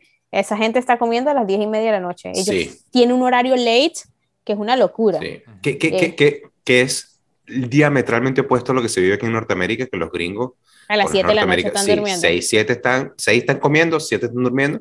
Lo- lo- lo- la gente del, del Medio Oriente come tarde, como a las 10. pero como- tarde, peor que nosotros, peor y uno, exacto, y uno, y uno va como un poquito como en el medio, medio. como en el medio. Uno a las 10, 11 ya está asustado si le va a caer pesado. La gente a las 12, 1 de la mañana y que vamos con todo, un chaguarma full, onion. Me lo, me lo tiraron fácil. A mí me pasa, fíjate, cuando yo voy, fui hace poquito con mi hermana a un cottage. El esposo es canadiense. Entonces tú ves que el esposo tipo cuatro y media, cinco y que cena.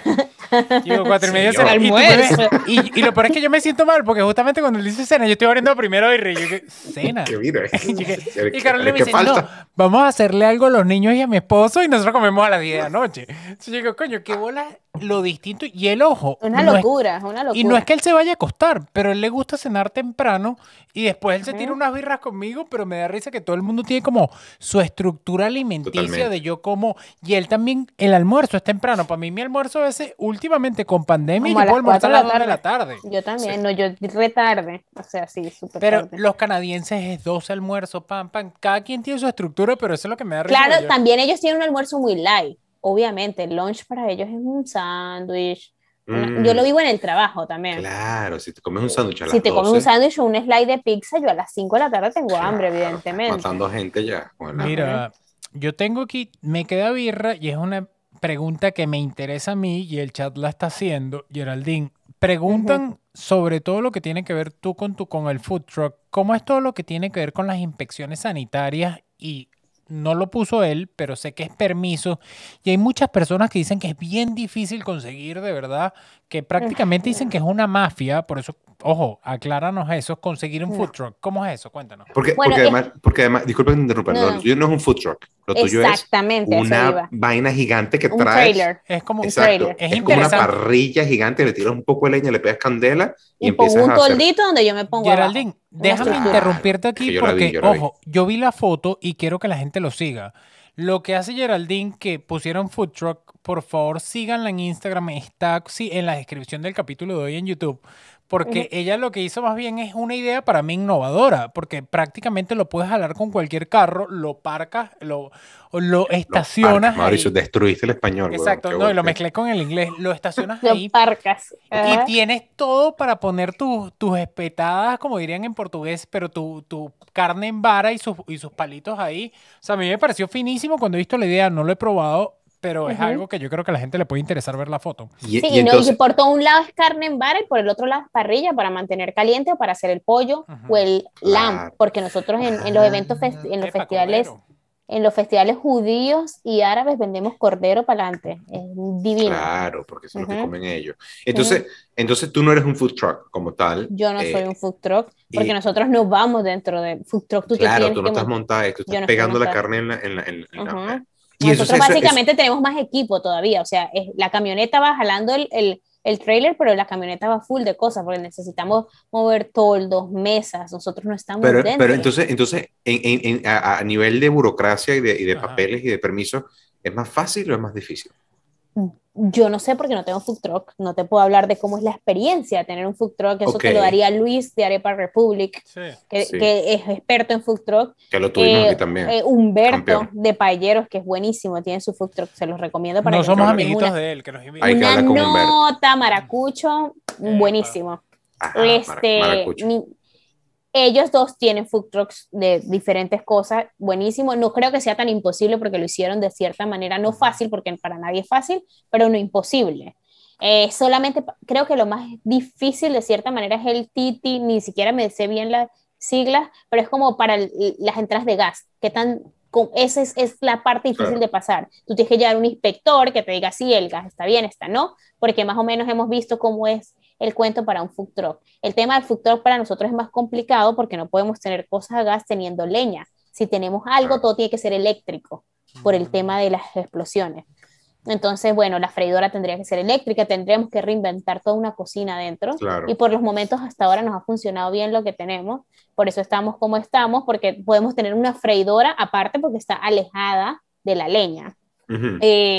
Y la, aparte de la permisología es simplemente muy básica, tener como el Food Handle que te deja manejar alimentos, que, es un curso que haces en internet de 45 minutos donde te dicen cosas obvias, que no puedes mezclar carnes, que no puedes dar carne cruda al cliente, que no puedes tener carne a cierta temperatura, cosas básicas donde ellos después te hacen preguntas y tú tienes que pasar un examen, evidentemente. Eh, y luego de eso, en cada festival, y eso sí son súper estrictos, llega una auditoría antes de que tú abras tu tienda y tú la tienes que pasar. Tú tienes que tener todo en regla para pasar eso. Y eso incluye el manejo de alimentos, el examen que ya lo pasaste, que la persona tiene que estar presente ahí y tener todo en regla de lo mismo que te incluye el examen, pues una estación de lavado de manos, un sanitizer, un, ¿cómo se dice? un desinfectante, o sea, las cosas básicas. El alimento a temperatura controlada. El alimento a temperatura, si la carne no está a la temperatura, te la botan. Eh, todo, todo. Para que te rías, Geraldine, yo voy a comer hace ya unos años, que lo voy a decir aquí, ojalá iba el programa, Javier Selma, prácticamente primo mío, vamos a comer a un sitio y yo pido carne, un sitio de carne, y él dice, no, yo estoy en dieta y se estaba cuidando, yo pido pollo. Él dice, pide pollo. Al ratico llega quien nos está sirviendo y se le acerca y le dice, señor, ¿qué término el pollo? Y el carajo le dice, mira, o sea, si tú no me traes el pollo bien hecho, no me traigas un coño, le dice. Entonces esa vaina es jodido comida. Y yo hago parrilla, yo te digo, sobre todo me ha pasado, y lo voy a decir aquí, y no importa yo invito a Víctor a mi casa, en algún momento te invitaré a ti. Cuando hay niños, me da más miedo, ¿sabes? A mi hermano le encantan muslitos de pollo. Pero totalmente. No, y muslitos de pollo. Tú no crees, es mi miedo eterno todo el tiempo. Coño, yo, los muslitos de pollo a veces los abro. Ajá. Para estar seguro que estén bien, porque mi hermana... Y aparte, ¿qué pasa con los papás? Los papás llegan, me dicen, los niños tienen que comer a las dos y media. Yo estoy apurado con un hijo, monto el pollito, entonces todo está listo y yo digo, verga, dos y media, y esa presión encima, yo digo, ¿estarán listos? ¿No estarán listos? Entonces, saber el término de la comida y sobre todo el pollo es algo que a mí me da miedo. Por eso imagínate cuando lo vendes. Imagínate, cuando lo vendes nadie te va a demandar, claro. Nadie te va a demandar. 300 platos por hora, una cosa así. No, Una cosa loca. Mira, otra cosa de las preguntas que nos tiraron en el chat que me pareció súper interesante. ¿Hay planes para Toro Grill en una tienda física, un lugar? Es eh, nuestra meta, el, realmente es nuestra meta a futuro. Eh, lo que pasa es que si tú me preguntas de la estructura que yo quiero de Toro Grill, es vender algo, mm, sé que suena trillado, que suena loquísimo, que todo el mundo va a decir otra vez con ese tema, pero quisiera vender la experiencia venezolana para el americano, como lo mismo mm, de cierta manera siento que, eh, que Mateo lo, lo ha enfocado de esa manera y, y no es porque me quiera copiar, pero esa es mi manera de ver las cosas. Yo quiero que cuando Toro Grill tenga una tienda física, sea algo con música en vivo, a, una, a, a un ambiente con abierto, vivo, con claro. locura, que la gente vea y diga que de pinga. O sea, que de pinga esta gente, esto es lo que experimenta en Venezuela, de razón la extrañan. Eso es lo que quiero que yo Claro. sienta el canadiense, el árabe, que vayan y digan que de pinga como esta gente lo vive en Venezuela, de razón la extrañan. No quiero, o sea, Tienes tener- obviamente pero tengo música- que tener ese pero- punto americano, Pero pero- música en vivo, música en vivo es un tema, o sea, tiene que tener un un que, que haga la vaina ahí. coño, Es un tema, es un tema. claro, Eh, no, porque empezando por el espacio. Reinaldo Armas por aquí, supuesto. echándole bola. Un, un Rucio Moro aquí en, en, en, en, Toronto sería Pero maravilloso. espero que sea la meta y que en algún momento Dios mediante lo pueda lograr. Y, Geraldine, y en vende esto, cachapa. Si vende cachapa ya está listo. Pero en- por supuesto. en esto, ¿qué pasa? Estamos hablando sea food truck o no. En Ujú. invierno es un problema. Fíjate que lo que dice También. Víctor de un local te permite estar abierta todo el tiempo y tú decir, No, ¿sabes qué? claro. Yo puedo vender comida todo el año. Cuando estás en un food truck, que aquí pasa bastante y es bueno explicar por la gente que no vive en Canadá, aquí la gente en verano se vuelve loca y va a comer en la calle. Prácticamente quieren estar todo el día en la calle. Sí. Y hasta tarde porque es el momento donde está. A las Solía- 12 hay línea. A las Exacto. 12 de la noche. porque, porque el sol dura hasta las 10. Ujú, Tú estás afuera en la calle a las 10 de la noche y luz todavía. Sí. Entonces, sí, bueno, claro, técnicamente nosotros siempre trabajamos de trabajar, eh, tratamos de trabajar hasta diciembre, hacer pedidos en diciembre para cenas navideñas. No, hay, no todo el mundo quiere comer ayaca en las cenas navideñas, más ahora. claro. Hay mucha gente que, que, que carne, no sé qué. Y paramos normalmente ahorita, los cuatro años, tres años y medio que tiene Toro Grill, eh, siempre paramos y en marzo, abril, en abril ya estamos abriendo. Empieza el paquete otra vez. Es- y es otra vez y sabemos que eso es fin de semana tras fin de semana, evento, evento, evento, evento. Entonces, es Entonces como que es- nuestros cuatro meses de, ok, recuperemos fuerza, vamos a darle con todo de nuevo. Vamos a dormir. Eh, literal, vamos a dormir porque mi esposo y yo, típicos emprendedores, no hemos dejado nuestros trabajos full time. Toro Grill es Eso- nuestro ese- side ese- job. Esa era mi, mi próxima pregunta, un- poquito ya eh, Ujú. profundidad de, de- de- del- de la conversación, pero Ujú. es técnicamente eso. O sea, esto que ustedes tienen que ya funciona, que ya produce, que ya da plata, ¿sabes? Coño, que la gente le gusta, sigue siendo un side business, sigue, sigue siendo, siendo un side, job. business. Ustedes tienen Porque un trabajo de- sigue en crecimiento. O sea, lo, Claro. lo, lo que deja es simplemente, ok, hagámosle esto a la parrillera. Eh, yo me imagino que ustedes han estado en contacto de cuánto cuesta un soldador por hora. O sea, esa parrillera la diseñó mi esposo, pero mi esposo no solda. Es simplemente que vamos a meterle estos tubos aquí, vamos a hacer esto aquí. O sea, siempre seguimos todavía en crecimiento. Vamos a comprar estos toldos, hace falta esta mesa, hace falta esta. Siempre, Claro. todavía seguimos en reinversión. Y yo me imagino que pasa para todas las empresas, ¿no? Absolutamente. Y, y, y, y lo que te iba a decir es que uno como emprendedor empleado ve, o sea, es es un poquito, es, es como- da como miedo porque la vaina funciona. Entonces dice, bueno, pero ¿y, y qué pasa si salto con los dos pies? ¿Qué pasa si dejo, si que es un renuncio? Y digo, tema- mira, Que es un Jefe, tema cuando ya chao. tienes hijos. eh, Y que- exactamente. Que, es el tema, pues, al porque que no iba, es que pues. tú puedes comer arroz cuatro meses si te va mal, porque tienes... Y dormir en un basement y ya, vámonos con un Exacto, basement y se un- acabó. Me gusta lo que están hablando ahorita justamente porque... Intenso, estamos intensos, estamos intensos al final. Y por lo que lo que escuché fue lo que estaban hablando en la, en, en la entrada que yo no estaba, ojo. No, es mucho más fácil y lo dijeron ahorita ustedes, lo veo yo. Yo acabo de tener un bebé, bueno, tiene 10 me- 10 meses ahorita. Vamos tres, todo alto. Lo acabas de tener. Sí, exacto. Bueno, no, yo todavía, es más, y Liliana me dice que yo lo protejo de más, pero es así.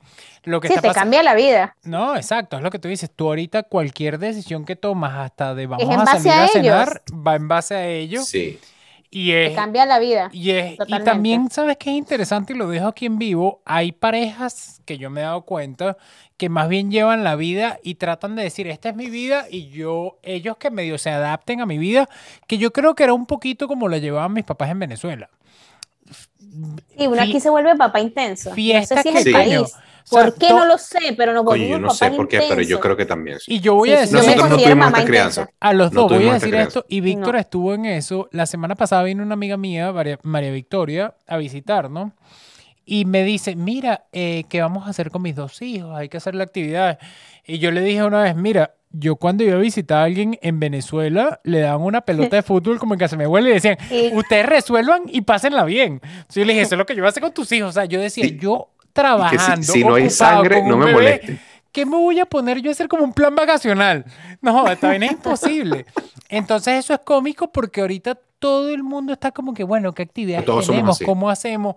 Y fíjate que cuando yo me comparo, cuando yo crecí era distinto. O sea, eh, eh, con mis primos nosotros jugábamos hasta que estábamos tan cansados que nos dormíamos en los muebles. Ahí. En casa sin media bulla. Y, y los papás llegaban y que cayó el primero, cayó el segundo, cayó el tercero. Ah, no, cayeron todos, sigamos tomando. Eso Mira. ahorita no pasa. Pero tú sabes, tú sabes que una de las cosas, y yo me quedé sin cerveza, entonces ya, ya- ya es, una, es una buena señal. Eh, la gente piensa que dice, no, que tú tienes un hijo y te cambia la vida. Todo, esta es la vaina más trillada del mundo, pero es trillada porque es verdad. Pero la gente piensa que, que no, que ya no puedes ir a ponerte una falda y, y, y- y ahí a, a- buscar peligro No por ahí. es eso, cero. No es, no es solo eso. Es que no es, es, es- es- es no poder decir, ¿sabes cómo es la vaina? Voy a vender cuerito en la playa y voy a vivir de esa vaina. Y si me va bien, soy, de pinga. eso, Ujú. soy, soy, soy vendedor de cuerito. Y si me va mal, bueno, de pinga, voy para casa de Geraldine y duermo ahí dos meses hasta que me establezca y busco un trabajo Y en voy Walmart. resolviendo. Exacto. Ese merengue se acabó, caballero. Usted tiene responsabilidades. Entonces, Ujú. Usted es tiene una eh, estabilidad que A mantener. los dos. Y si, y si estás metido en un paquete como que si una, un alquiler o un, un mortgage, un- una, una hipoteca, estás está, está jodido, marico. Tú tienes tu responsabilidad como cabeza de familia, hombre o mujer, es darle un techo a tu familia. A Listo, los punto, dos. y se acabó. Víctor, sí y no, les digo la verdad. Ah, Yo joder, pienso Mauricio. igual que ustedes, escuchen. Ajá. Pero me ha pasado desde amigos, familiares, que hay personas que dicen, todavía con hijos y demás, yo me voy y vemos qué pasa. ¿Estás loco? Hay No, pero sí lo pasa y los No, admiro claro, claro que muchísimo. pasa. Y hay otros que dicen, mira, dejo a mi familia y me voy para el coño también, pero, pero, oye. Ah, no, esos no los admiro. Exacto, es, eso es no. que, es que a mí lo que me da miedo, el vemos qué pasa con un hijo, ya no es, ya yo no puedo ver qué pasa. Tengo que prácticamente Claro. pensar antes qué es lo que va a pasar. No, y que también nos vinimos a un país milimetrado que nos enseñó que hay que planificar como 50 años ahead. Sí. Y uno está ahí que ya va, que es, agéndamelo aquí, mañana a qué hora es que vamos a salir, porque de verdad yo no era así, pero yo ahora y que a las 2 de la tarde, ¿qué es lo que vamos a hacer mañana? Déjame anotarlo, porque Canadá te enseñó a hacer así tus Te obligó, trabajos, te te obligó. obligó, te Sí. obligó. Bueno, Porque yo Porque es voy lo que todo el aquí- mundo espera. Yo voy aquí, llevamos un buen rato hablando, voy a aprender de el capítulo anterior que funcionó eso. Por favor, todos los que están conectados ahorita, denle like al el episodio, suscríbanse que eso nos ayuda a nosotros a seguir tomándonos esta cerveza, a entrevistar a gente como Geraldine y a pasarla bien y la gente que sabe que le está gustando la cerveza, le gusta el episodio, le gusta como estamos hablando, se lo pasa y les llega a otras personas que le puede interesar el contenido. Así que por favor, denle like ahí que nos ayuda muchísimo. Ya yo me acabé la cerveza, la pasé Sí. buenísimo, como siempre pasa con Víctor, como siempre pasa y espero que siga pasando con Geraldine. Y los dejo a ustedes que se despidan. Adelante, Geraldine. Está, eh, bendice el- la cerrada del programa y le ponemos el tapón. Oh, dale, muchísimas gracias por tenerme. Como ven, yo hablo hasta por los codos. O sea, aquí me pueden tener seis horas. Cuando me quieran, me vuelven a invitar. Cuando, ne- cuando necesite una mujer que tome cerveza, por favor. Yo sé que no son muchas, vale. Habla con el gremio, Geraldine. Ponlas No ahí, ponlas, ponlas de O derecho. sea, no, no es Nietzsche tomar cerveza, mujeres, por favor, tomen cerveza. este, no, nada, de verdad, muchísimas gracias, Mauricio, Víctor, por invitarme, por hacerme parte de esto, por hacer sentir especial a Toro Grill. Mi esposo no está porque trabaja de noche, hablando de no dejar nuestros trabajos, pero de verdad que muchísimas gracias por invitarnos, por, por tenernos aquí, por darnos este espacio para que otra gente que no nos conoce sepa de qué se trata Toro Grill y la gente que nos conoce de cierta manera se sienta otra vez cercanos a nosotros. excelente, no pudiste haberlo dicho mejor. Nosotros la pasamos maravilloso contigo. Eh, Geraldine, fuiste una invitada, pero de lujo. Nos encantó tenerte en el programa y estamos listos para ponerle el tapón. Eh, nos vemos todos los jueves a las nueve y media hora de Toronto, de Miami y em, invitamos a una persona que nos habla de su profesión, arte o oficio, nos tomamos unas birras, hablamos, conversamos con ustedes, y ustedes le preguntan y ellos le responden, así que no hay nada que perder. Como dije Mauricio, si es la primera vez que nos ven, eh, suscríbanse al canal de YouTube y nos vemos el jueves que viene. Eh, otra cosa. Exacto. Quédense por ahí, nos vamos a tomar una birra más con Geraldine. Vamos a hablar de dos cosas durante una birra, es solamente una birra por Instagram Live.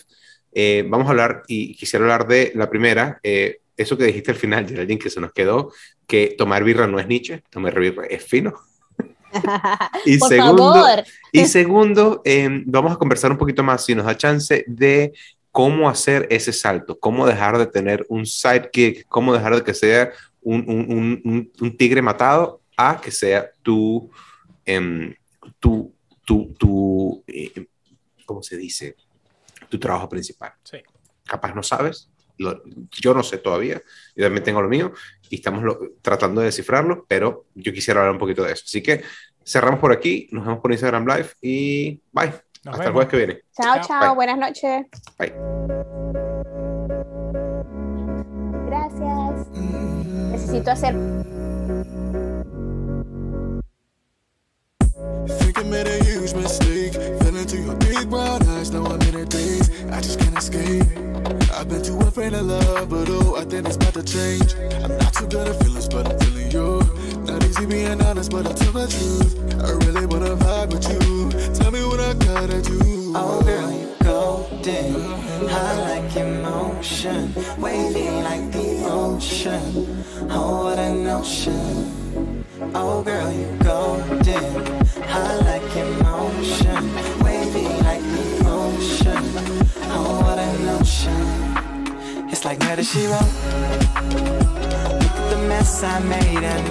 ¿Escuchaste la versión podcast de Si nos dejan Beer Club? Recordamos que todos los jueves a las 9 y media de la noche nos reunimos por YouTube en vivo. Nos vemos en el club.